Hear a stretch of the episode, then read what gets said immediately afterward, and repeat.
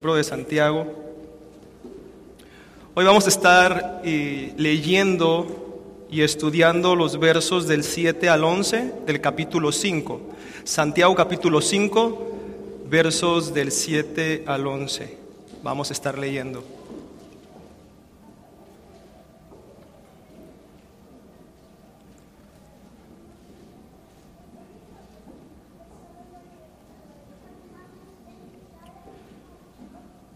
Dice la escritura,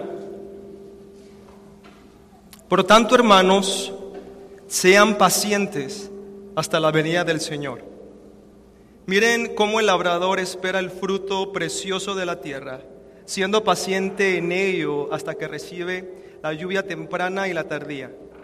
Sean también ustedes pacientes, fortalezcan sus corazones, porque la venida del Señor está cerca.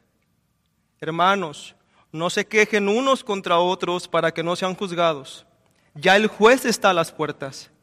Hermanos, tomen como ejemplo de paciencia y aflicción a los profetas que hablaron en el nombre del Señor. Miren que tenemos por bienaventurados a los que sufrieron. Han oído de la paciencia de Job y han visto el resultado del proceder del Señor, que el Señor es muy compasivo y misericordioso. Oremos. Amado Padre, reconocemos que tú eres rey, estás sobre todo. Hoy en esta mañana queremos bendecir tu nombre, queremos eh, ser exhortados, Señor, por lo que Santiago dice en esta carta. Queremos prestar atención, queremos anhelar, Señor, tu venida, el regreso de Jesucristo. Ayúdanos, Señor, a enfocarnos en ti, Padre, que esta palabra pueda eh, penetrar en nuestros corazones y que podamos accionar, obrar lo que escuchemos en esta mañana, Padre. Oro por todas las necesidades que puedan estar pasando mis hermanos tú, de acuerdo a tu misericordia, a tu fidelidad y al propósito que tienes en cada uno de nosotros, seas glorificándote en ellas, Padre. Oramos por nuestro pastor también, que tú prosperes su viaje de regreso, Padre, y que en todo y por todo tú seas glorificado. Te damos el honor. En el nombre de Jesús oramos. Amén.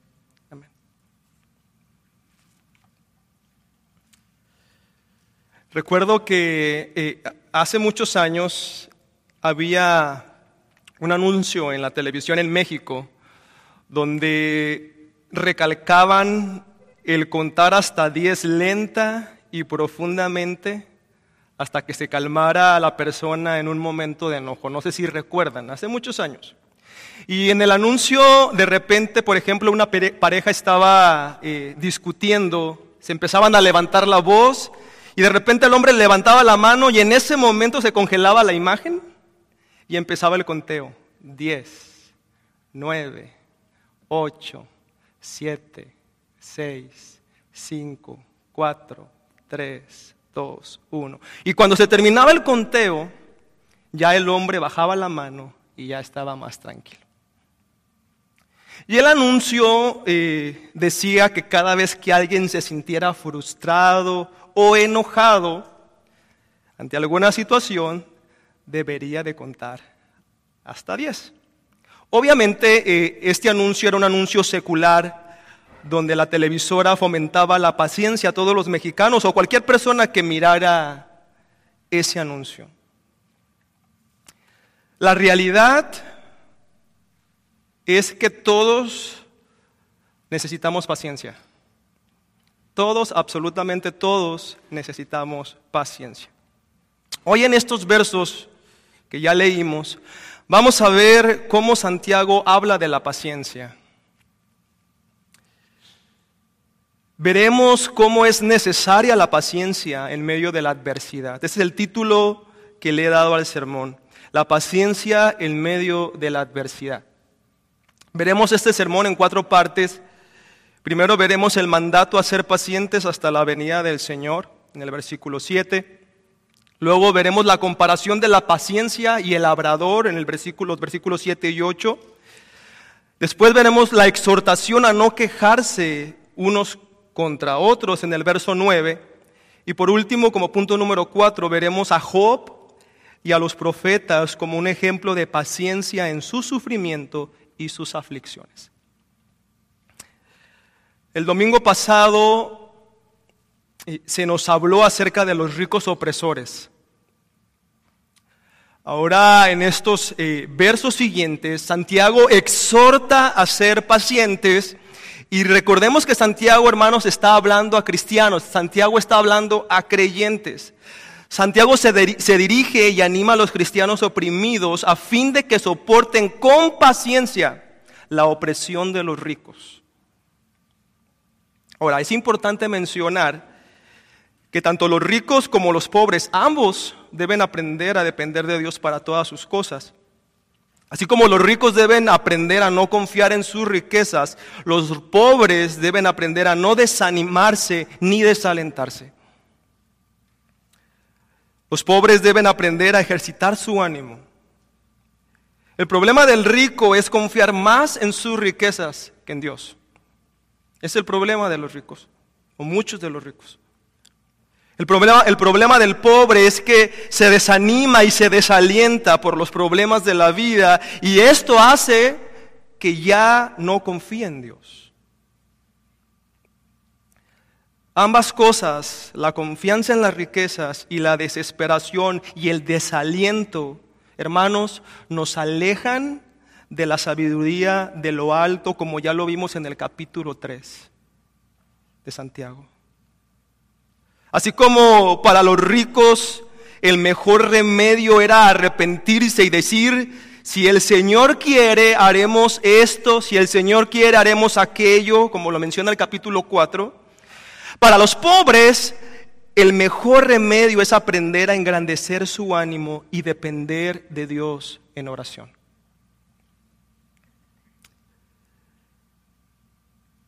La, oración es muy útil.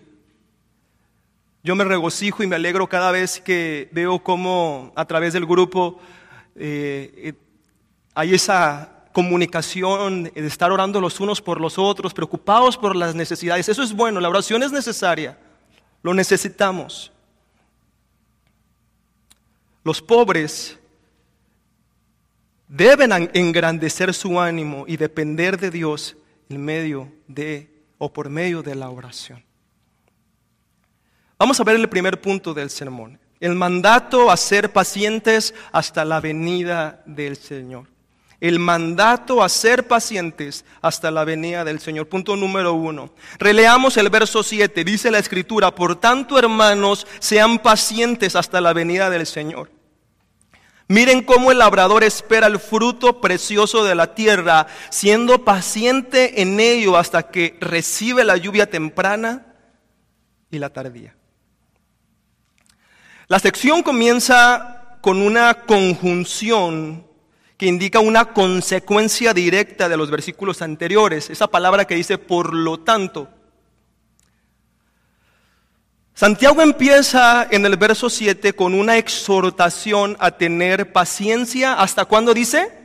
Hasta la venida del Señor. Y esta exhortación está dirigida a los pobres. Ahora, sabemos que no solo los pobres necesitan paciencia, sino también los ricos, pero Santiago habla específicamente a los pobres porque los pobres eran sin duda el grupo que formaba la mayoría en las respectivas congregaciones a las que se dirige el autor, Santiago.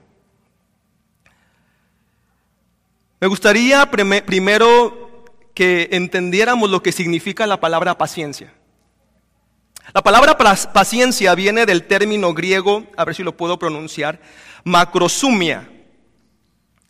Generalmente se traduce por longanimidad o paciencia, que quiere decir lento para la ira, o que apunta a permanecer firme en medio del sufrimiento y la desesperación.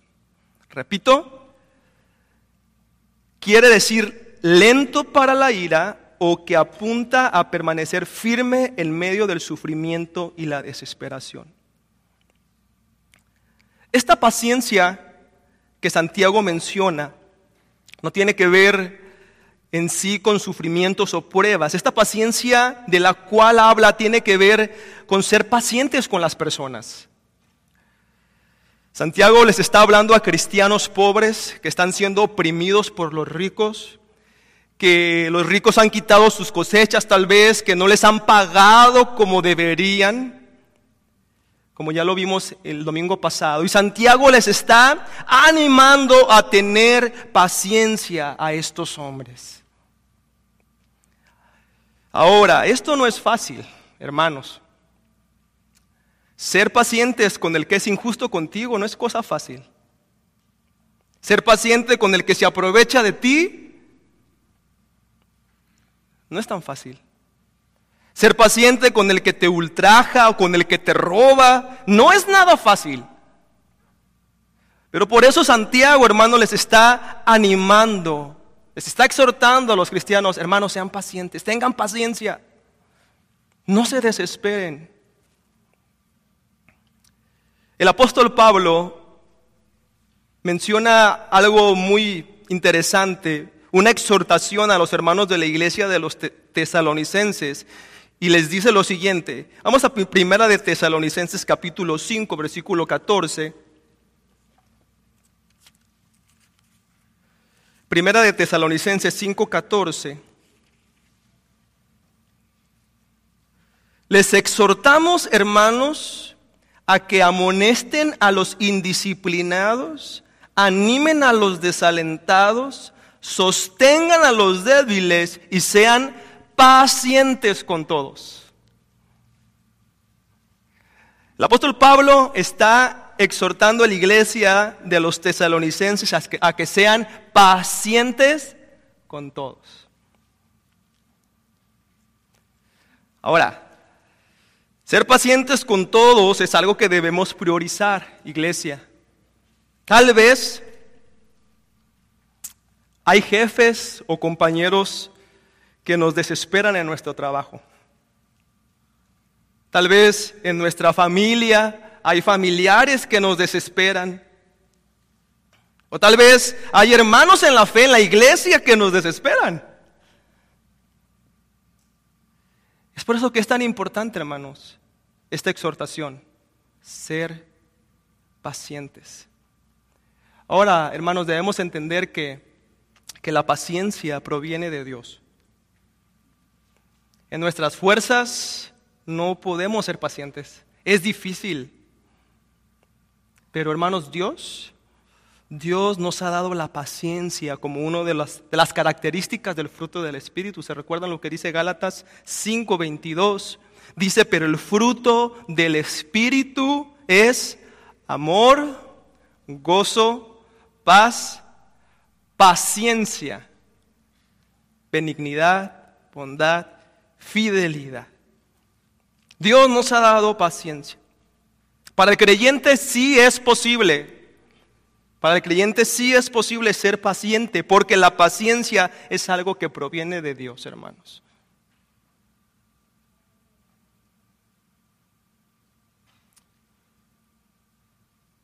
Secularmente tratan de manejar la paciencia de diferentes maneras. Ya lo veíamos en la, eh, en la, introducción del sermón. El respirar, el contar. Es como el mundo secular trata de hacer que la paciencia, de que las personas tengan paciencia. Pero para el creyente, hermano, esa es una realidad porque Dios lo ha dado. Ser pacientes. Así que, hermano, podemos ser pacientes porque la paciencia es algo que proviene de Dios. Ahora, continuando con el texto, vemos cómo Santiago hace una exhortación y dice a los hermanos creyentes que sean pacientes hasta la venida del Señor. Sean pacientes hasta la venida del Señor.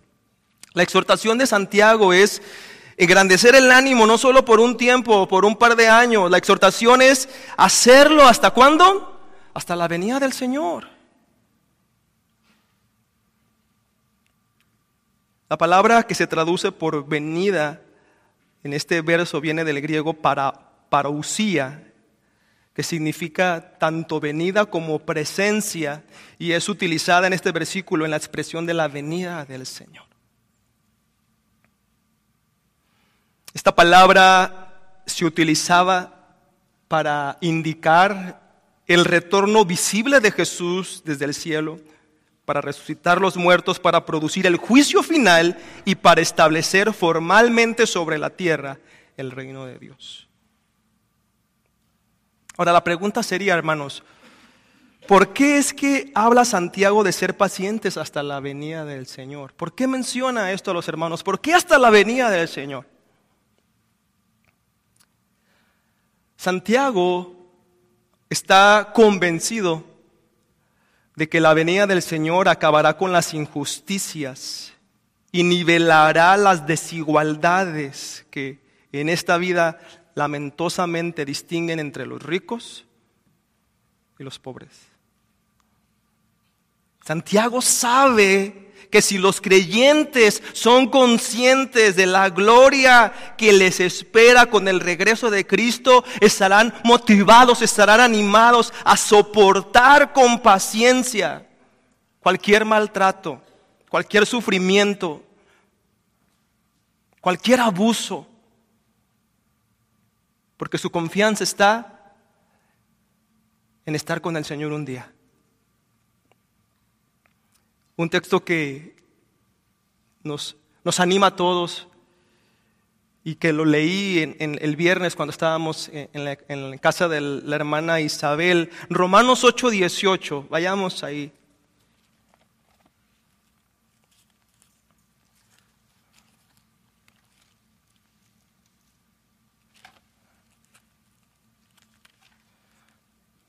Romanos capítulo 8, versículo 18.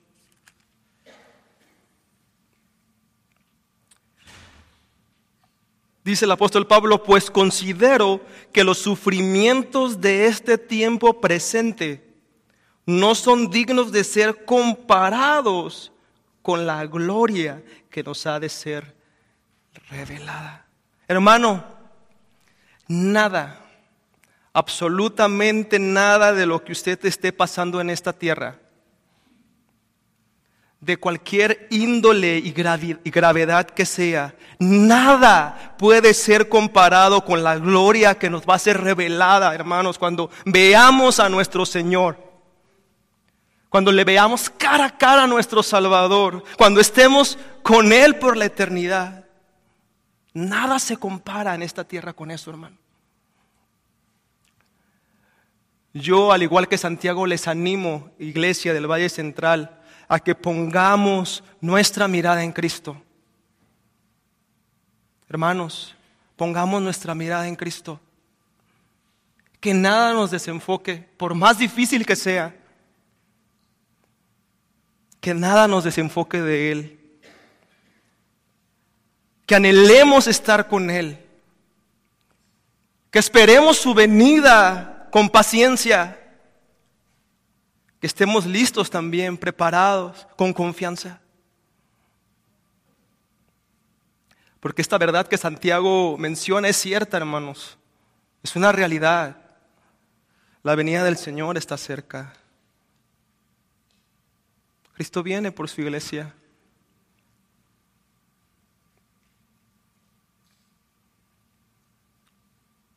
Nada puede ser comparado con la gloria que, nos ha de ser revelada. Eso debe de ser nuestro ánimo, nuestra esperanza, estar con el Señor. A continuación, en el mismo verso 7 y, también en el verso que sigue, en el verso 8, aparece una comparación de la paciencia. Y esta comparación la hacen con el labrador, que es el punto número 2 la comparación de la paciencia con el labrador. Releamos los versos 7 y 8.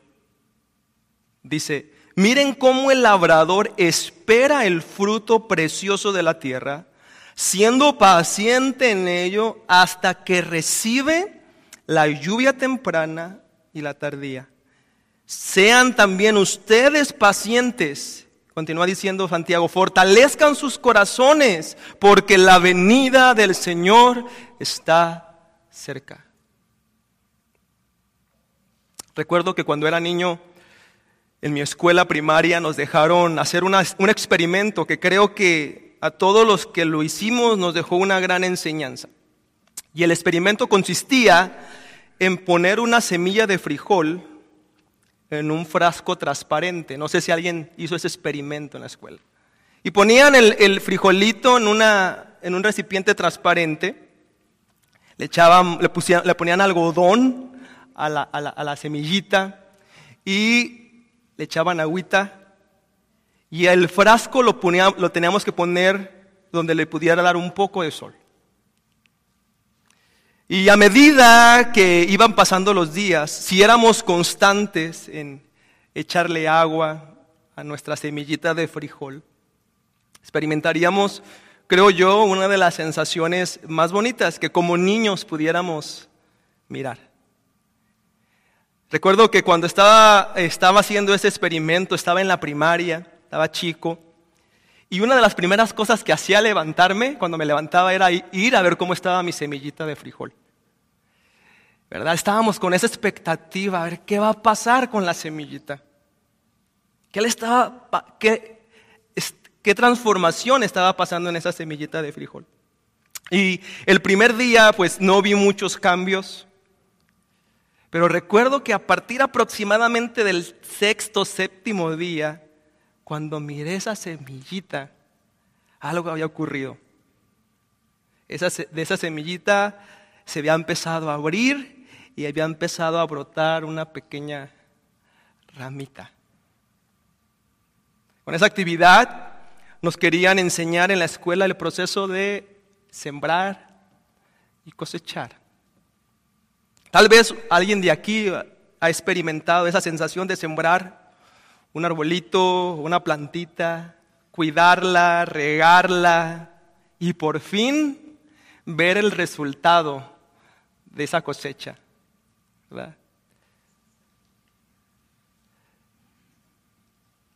Ahora, el resultado de obtener una cosecha o un fruto es una de las sensaciones más grandes del labrador o el agricultor. Claro que para llegar a ese punto antes se tienen que hacer muchas cosas o varios pasos previos, como por ejemplo deshacernos de la maleza y las malas hierbas, airar el terreno y oxigenar, abonar el terreno, sembrar el campo, regar y cuidar lo que se ha sembrado. ¿Qué pasa después de que hacemos todos estos pasos previos? Después de eso toca esperar. Esperar. Ser pacientes. Esperar para cosechar el fruto. Ahora, el proceso de espera, hermanos, es el proceso donde el labrador desea, anhela ver ya el fruto de lo que sembró, cosechar. Desea ver el resultado de su esfuerzo, que es el fruto de su cosecha. Vivimos en, eh, en el Valle Central, donde la agricultura se da. Vivimos tal vez varios de nosotros donde hay sembradillos de muchos tipos de frutos, semillas. Y el trabajo de la agricultura es un trabajo muy duro, donde se requiere trabajo arduo, exponiéndose a temperaturas extremas y que muchas veces puede ser uno de los trabajos tal vez más mal pagados, sin beneficios de ningún tipo. Además, de que muchas veces tal vez los dueños pueden ser gentes abusivas y con intenciones de no ser justos hacia los trabajadores. El labrador tiene que aguardar con paciencia a que caiga, dice el texto, la lluvia, tanto la temprana como la tardía.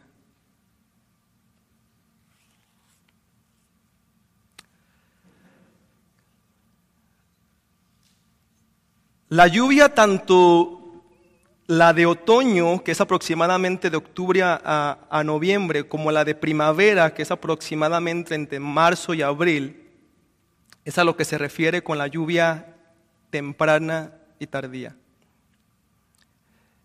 El labrador tiene que esperar esas lluvias para que pueda desarrollarse lo que ha sembrado. Ahora, es importante, hermano, entender y mencionar que en ese proceso de espera, la paciencia del labrador es engrandecer su ánimo. ¿Y qué, pensarán, obviamente hablando de los no, trabajadores, sino, ¿qué, pensó usted, por ejemplo, cuando sembró, si es que sembró un, un arbolito o alguna plantita? ¿Qué piensa el labrador acerca, en, el tiempo de la, de la espera, de la paciencia? ¿Será buena la semilla que planté? ¿Vendrá alguna peste y me la, me la va a infectar? ¿Tendré salud para cosechar cuando brote el fruto? ¿Habrá buen tiempo durante la cosecha? ¿O se me arruinará por la lluvia, por el calor? No sé. Son muchas preguntas para un hombre humilde, trabajador, acerca de esto. Hermanos, solo aquel que puede confiar en Dios, solo aquel que puede confiar en Dios más allá de lo que se puede ver, que es fe, puede producir que su ánimo se engrandezca y que reciba la promesa del Señor. Santiago, hermano, con esta comparación, está diciendo que de la misma manera que el labrador no se queja contra nadie de que la lluvia no venga tan pronto como él desearía, sino que aguarda a que caiga sus debidos tiempos, así tampoco los creyentes pobres, humildes, oprimidos deben quejarse unos contra otros, sino deben de esperar, esperar la venida del Señor. Mire lo que dice Tito. Vamos a Tito, capítulo 2.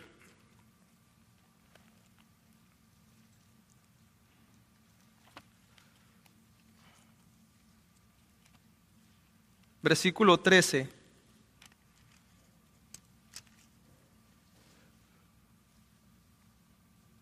Aguardando la esperanza bienaventurada y la manifestación de la gloria de nuestro gran Dios. Aguardando, dice Tito, la espera, hermanos, de la venida de nuestro, de nuestro Señor, nos debe, nos debe de llenar de ánimo. Cuando pensamos en esto, hermano, nos debe de proveer esperanza. Sabemos que el Señor viene por su iglesia. El Señor viene por su iglesia. Esa sensación, hermano, de cuando el agricultor ya quiere ver y cosechar el fruto que sembró, es esa sensación que nosotros tenemos cada día al estar esperando el regreso de nuestro Señor y Salvador Jesucristo. Anhelamos eso. Anhelamos eso. Es nuestra esperanza, es el ánimo que tenemos todos los hijos de Dios.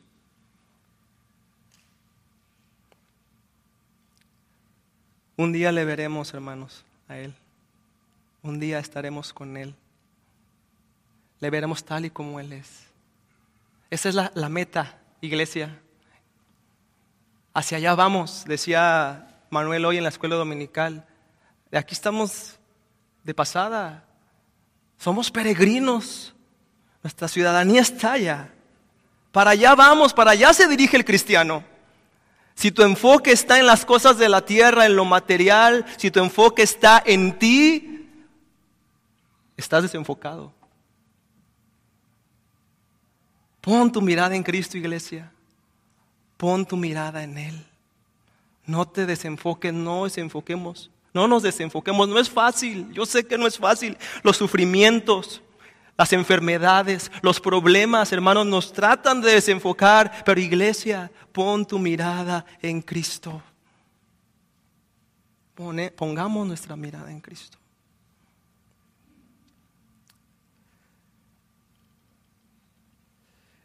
El tercer punto es la exhortación a no quejarse los unos con los otros. Punto número tres, exhortación a no quejarse los unos con los otros. Releamos el verso 9, por favor. Hermanos, no se quejen unos contra otros para que no sean juzgados. Ya el juez está a las puertas. Santiago sabía que la persecución constante podía producir una actitud quejumbrosa entre los hermanos. Es por eso que Santiago provee a sus lectores, eh, prevé, perdón, a sus lectores acerca de este pecado para que no perdieran la plenitud de su galardón celestial.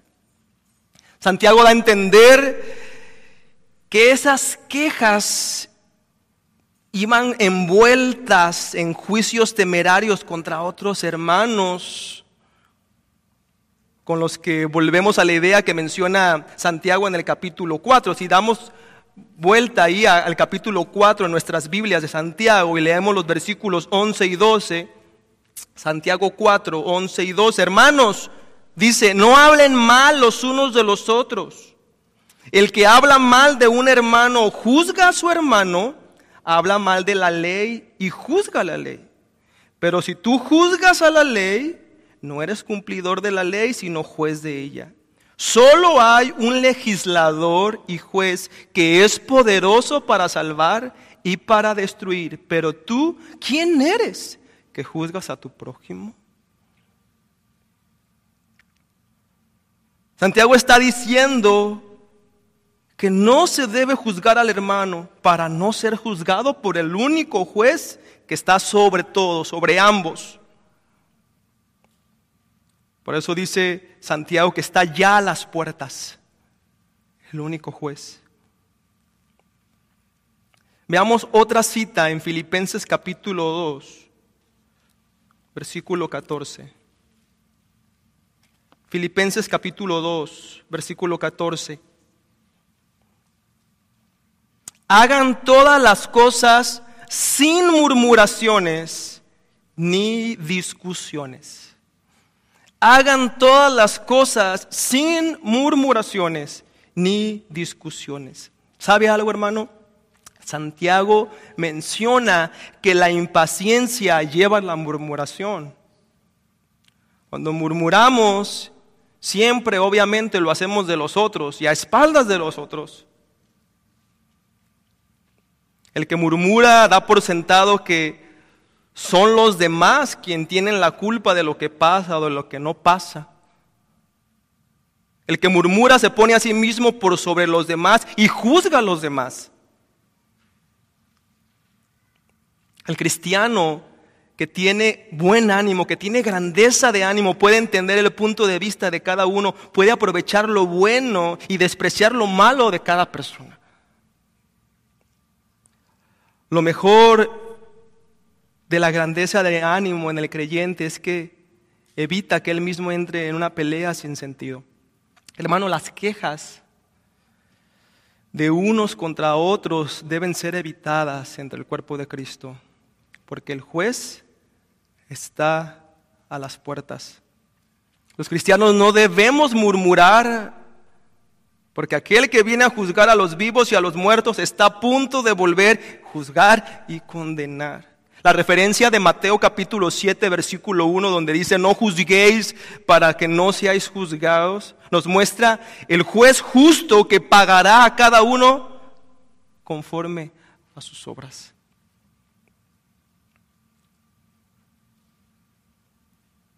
La seguridad de su juicio hace que podamos seguir esperando con paciencia su regreso. El juez justo podrá venir con condenación para quienes hayan juzgado a otros, pero nunca para el cristiano que espera en él. Por eso el cristiano no tiene temor del regreso de Dios. Es una esperanza.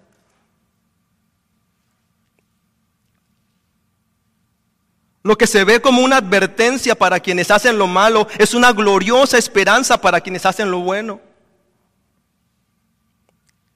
El mismo juez que pagará juicio y retribución al que hace lo malo, pagará vida eterna, gloria, honra y paz a quien haga lo bueno.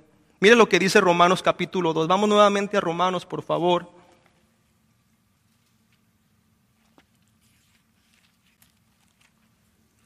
Vamos a leer los versículos del 5 en adelante.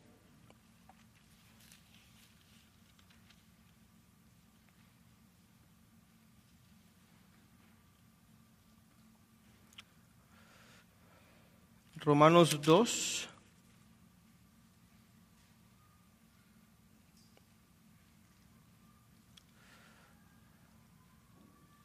Hasta el 11. Vamos a leer del versículo 5 hasta el 11. Romanos 2, versículos del 5 al 11. Pero por causa de tu terquedad y de tu corazón no arrepentido, estás acumulando ira para ti en el día de la ira y de la revelación del justo juicio de Dios. Él pagará a cada uno conforme a sus obras, a los que por la perseverancia en hacer el bien buscan gloria, honor e inmortalidad, vida eterna. Pero a los que son ambiciosos y no obedecen a la verdad, sino que obedecen a la injusticia, ira e indignación, habrá tribulación y angustia para toda alma humana que hace lo malo, del judío primeramente y también del griego.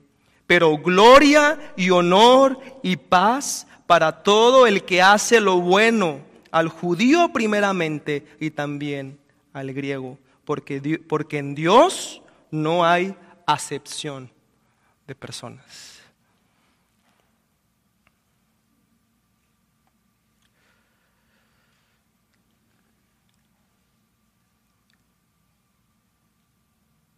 La perspectiva que tengamos, hermano, de la venida del Señor, evalúa qué también estamos en nuestra vida.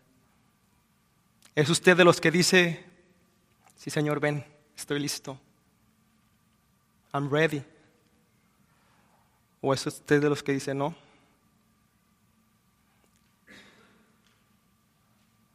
Ánimo, iglesia.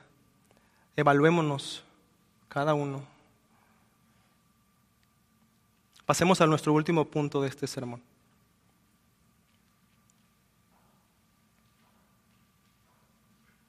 Punto número cuatro.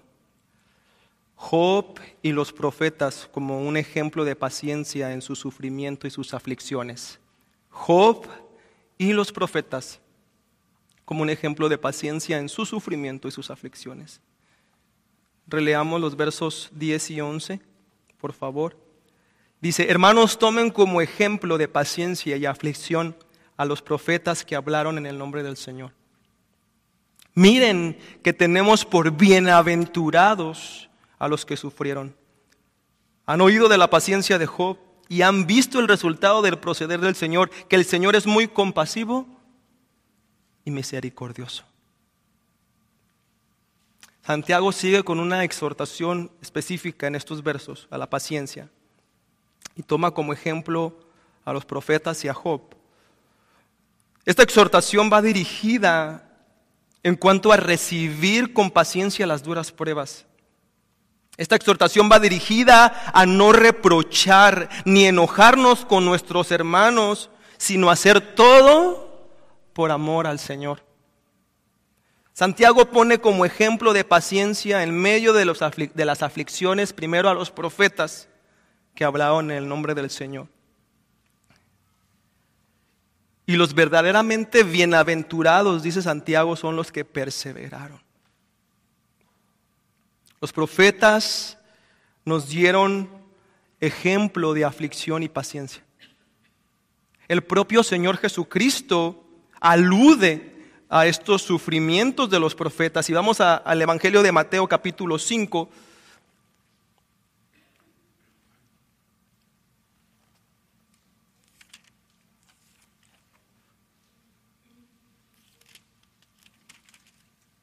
versículos 11 y 12. Bienaventurados serán cuando los insulten y persigan y digan todo género de mal contra ustedes falsamente por causa de mí. Verso 12, regocíjense y alégrense, porque la recompensa de ustedes en los cielos es grande, porque así persiguieron a los profetas que fueron antes que ustedes. Santiago llama dichosos o bienaventurados a los que aguantan, a los que soportan el ser maltratados, los que soportan el ser perseguidos por causa de su fe. Hoy en día, hermanos, hoy en día, en algunos países donde está prohibido practicar otra fe que no sea la que se practica en ese país, muchos cristianos tienen servicios escondidas. Leen la palabra escondidas, cuidándose. Muchos de ellos son perseguidos, muchos de ellos son golpeados, maltratados por causa de practicar su fe en Cristo.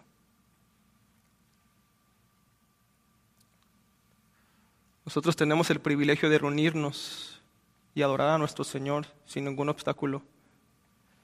Y muchas veces aún así no queremos reunirnos.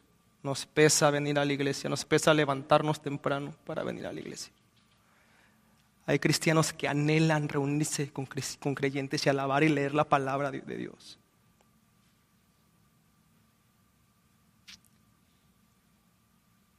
Quisiera que viéramos estas dos citas más en Mateo 5, 10. Ya estamos ahí, en Mateo 5, le damos el versículo 10. Dice, bienaventurados aquellos que han sido perseguidos por causa de la justicia, pues de ellos es el reino de los cielos. Si vamos a la carta de primera de Pedro 3,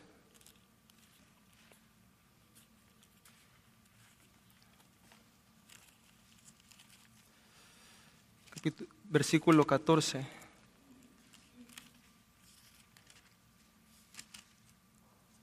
Dice, pero aun si sufren por causa de la justicia, dichosos son, y no tengan miedo por temor a ellos, ni se turben. Hermano, vale la pena sufrir por causa de nuestro Señor Salvador. Vale la pena ser maltratado, ser vituperado por causa de Jesucristo. Porque al final tendremos nuestra recompensa cuando estemos por la eternidad con nuestro Señor. Veámoslo así. Santiago está exhortando a los lectores a eso. Son bienaventurados los que sufren por causa de Cristo. Por último, Santiago nos muestra el ejemplo de Job. Releamos el verso 11. Dice, miren que tenemos por bienaventurados a los que sufrieron. Han oído de la paciencia de Job y han visto el resultado del proceder del Señor. Que el Señor es muy compasivo y misericordioso. Tal vez casi la mayoría de nosotros ha leído o ha tenido a Job como un prototipo de paciencia. Pero quien haya leído el libro de Job se habrá dado cuenta que, que hubo momentos en, que, en los que Job se desesperó. Los amigos de Job presentaban una severa acusación dándole a entender a Job que era su culpa por lo que estaba pasando. Job, en su desesperación, se expresó de forma tal vez no solo impaciente, sino hasta un poco irreverente hacia, Dios. Y si vamos al libro de Job en el capítulo 42, vamos a ver lo que pronunció Job. Job 42.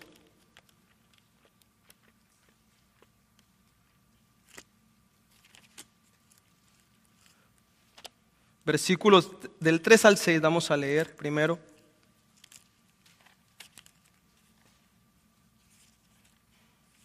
Job capítulo 42, versículos del 3 al 6. ¿quién es este que oculta el consejo sin entendimiento?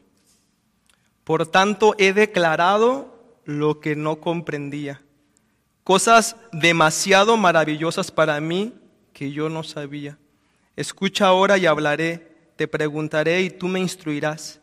He sabido de ti solo de oídas, pero ahora mis ojos te ven. Versículo 6, por eso me retracto y me arrepiento en polvo y ceniza. Job, en su desesperación, dijo cosas que no comprendía. Sin embargo, es sorprendente que él nunca maldijo a Dios. Y Dios lo sabía. Y mire lo que dice más adelantito en el versículo 7. Después que el Señor habló estas palabras a Jacob, el Señor dijo a Elifaz, el temanita, se ha encendido mi ira contra ti y contra tus dos amigos, porque no han hablado de mí lo que es recto como mi siervo Job. Job a pesar de las acusaciones que recibía de sus amigos, a pesar de sus sufrimientos y por la enfermedad que estaba pasando, habló lo recto ante Dios. Es evidente, hermanos, que la paciencia maravillosa de Job se manifiesta en, en aquella frase del capítulo 1, versículo 21 que creo que la mayoría la conocemos, Job 1.21.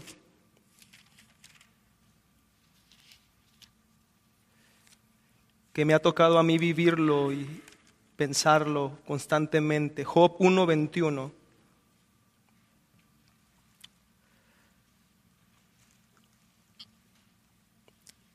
Y dijo, desnudo salí del vientre de mi madre y desnudo volveré allá. El Señor dio y el Señor quitó. ¿Y cómo termina el texto? Bendito sea el nombre del Señor.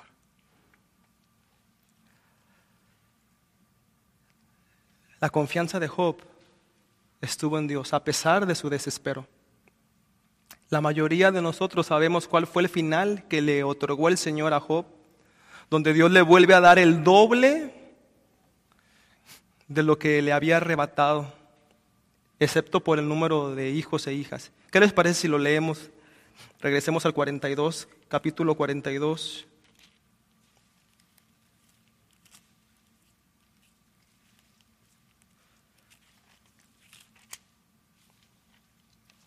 Versículos del 10 al 12.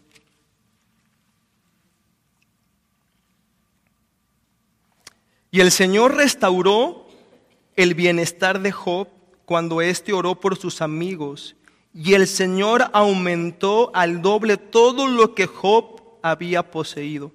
Entonces, todos sus hermanos y todas sus hermanas y todos los que le habían conocido antes vinieron a él y comieron con él en su casa. Se condolieron de él y lo consolaron por todo el mal que el Señor había traído sobre él. Cada uno le dio una moneda de 11.4 gramos de plata y cada uno un anillo de oro. El Señor bendijo los últimos días de Job más que los primeros, y tuvo catorce mil ovejas, seis mil camellos y mil yuntas de bueyes y mil asnas. Continuemos leyendo. Tuvo además siete hijos y tres hijas. Llamó a la primera Gemina, a la segunda Cesia y a la tercera Keren Hapuk. En toda, en toda la tierra no se encontraban mujeres tan hermosas como las hijas de Job. Su padre les dio también herencia entre sus hermanos. Después de esto vivió Job 140 años y vio a sus hijos y a los hijos de sus hijos hasta cuatro generaciones. Y murió Job anciano y lleno de días. En este ejemplo de Job podemos ver la benevolencia del Señor. Hermanos, el Señor es bueno. Dios es bueno. El creyente puede decir en su dolor, Dios es bueno. El creyente puede decir en su enfermedad, Dios es bueno. Aún en el trato injusto, el creyente puede decir, Dios es bueno y su misericordia es para siempre. Con esto en mente, Santiago da a entender a sus destinatarios tentados de impaciencia que el mismo Señor que fue tan compasivo con Job será compasivo y misericordioso con ellos y con nosotros también. Santiago confortó a sus hermanos con la seguridad de que Dios tenía un propósito para su sufrimiento, tal como lo tuvo en la vida de Job. Hermanos, la paciencia de Job es el ejemplo clásico de un hombre que soportó con paciencia el sufrimiento y fue bendecido por Dios debido a la perseverancia en la fe. Termino con esto, concluyo con esto. Así como mencioné al inicio, tal vez ha llegado el momento, hermano, que te sientes frustrado, te sientes triste, agobiado por los sufrimientos que estés pasando. Tal vez ha llegado a tu vida el desánimo, la desesperación. Tal vez te has enfocado tanto en tu situación, en tu problema, que has dejado de esperar en el Señor. Te has desenfocado y no has puesto tu mirada en el Señor. La exhortación para nosotros es la misma a la cual Santiago escribe. Debemos ser pacientes hasta la venida del Señor. Llegará el momento en el que estaremos con nuestro Señor Jesucristo, donde le veremos tal como Él es. Esa es nuestra esperanza. Y me gustaría concluir leyendo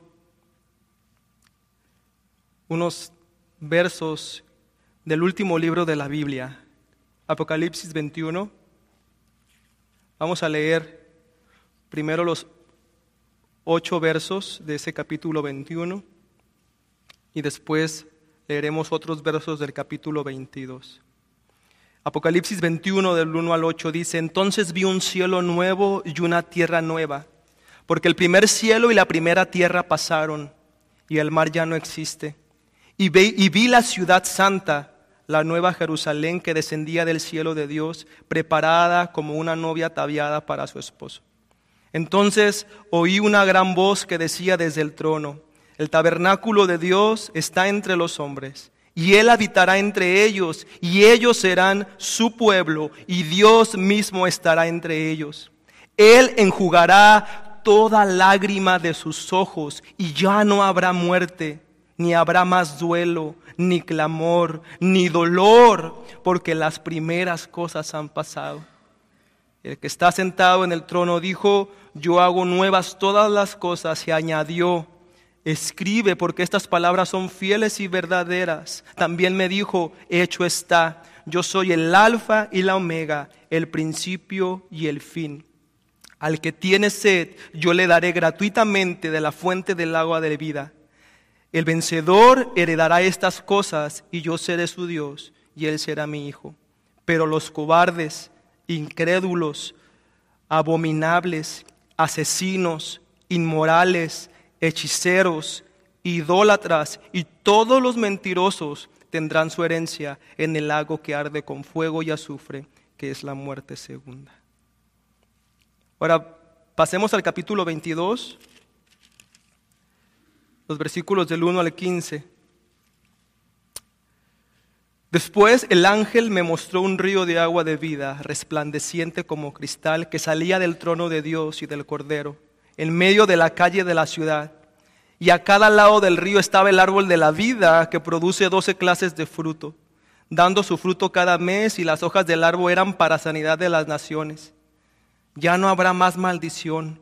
El trono de Dios y del Cordero estará ahí y sus siervos les servirán. Ellos verán su rostro y su nombre estará en sus frentes. Y ya no habrá más noche y no tendrán necesidad de luz de lámparas ni de luz del sol, porque el Señor Dios los iluminará y reinarán por los siglos de los siglos. Y me dijo, estas palabras son fieles y verdaderas. El Señor, el Dios de los espíritus de los profetas, envió a su ángel para mostrar a sus siervos las cosas que han de suceder enseguida. Por tanto, yo vengo pronto. Bienaventurado el que guarda las palabras de la profecía de este libro. Yo, Juan, soy el que oyó y, oyó, perdón, y vio estas cosas, y cuando oí y vi, me postré para adorar a los pies del ángel que me mostró estas cosas, y me dijo, no hagas eso. Yo soy consiervo tuyo y de tus hermanos los profetas y de los que guardan las palabras de este libro. Adora a Dios.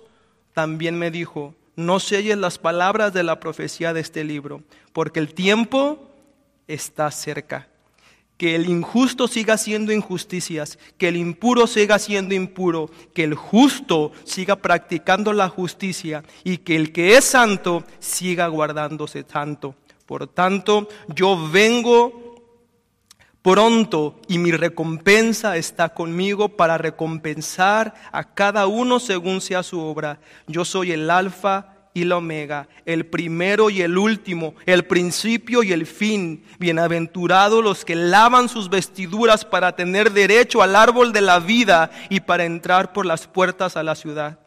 Afuera están los perros, los hechiceros, los inmorales, los asesinos, los idólatras y todo el que ama y practica la mentira. Oremos. Señor, queremos reconocer tu poder y tu majestad. Señor, queremos depender de la paciencia que nos has dado para poder sobrellevar cada situación que podemos estar pasando. Aún en los sufrimientos, aún en la adversidad, aún en la enfermedad, Señor. Queremos, Señor, no desenfocarnos y poner nuestra mirada en ti.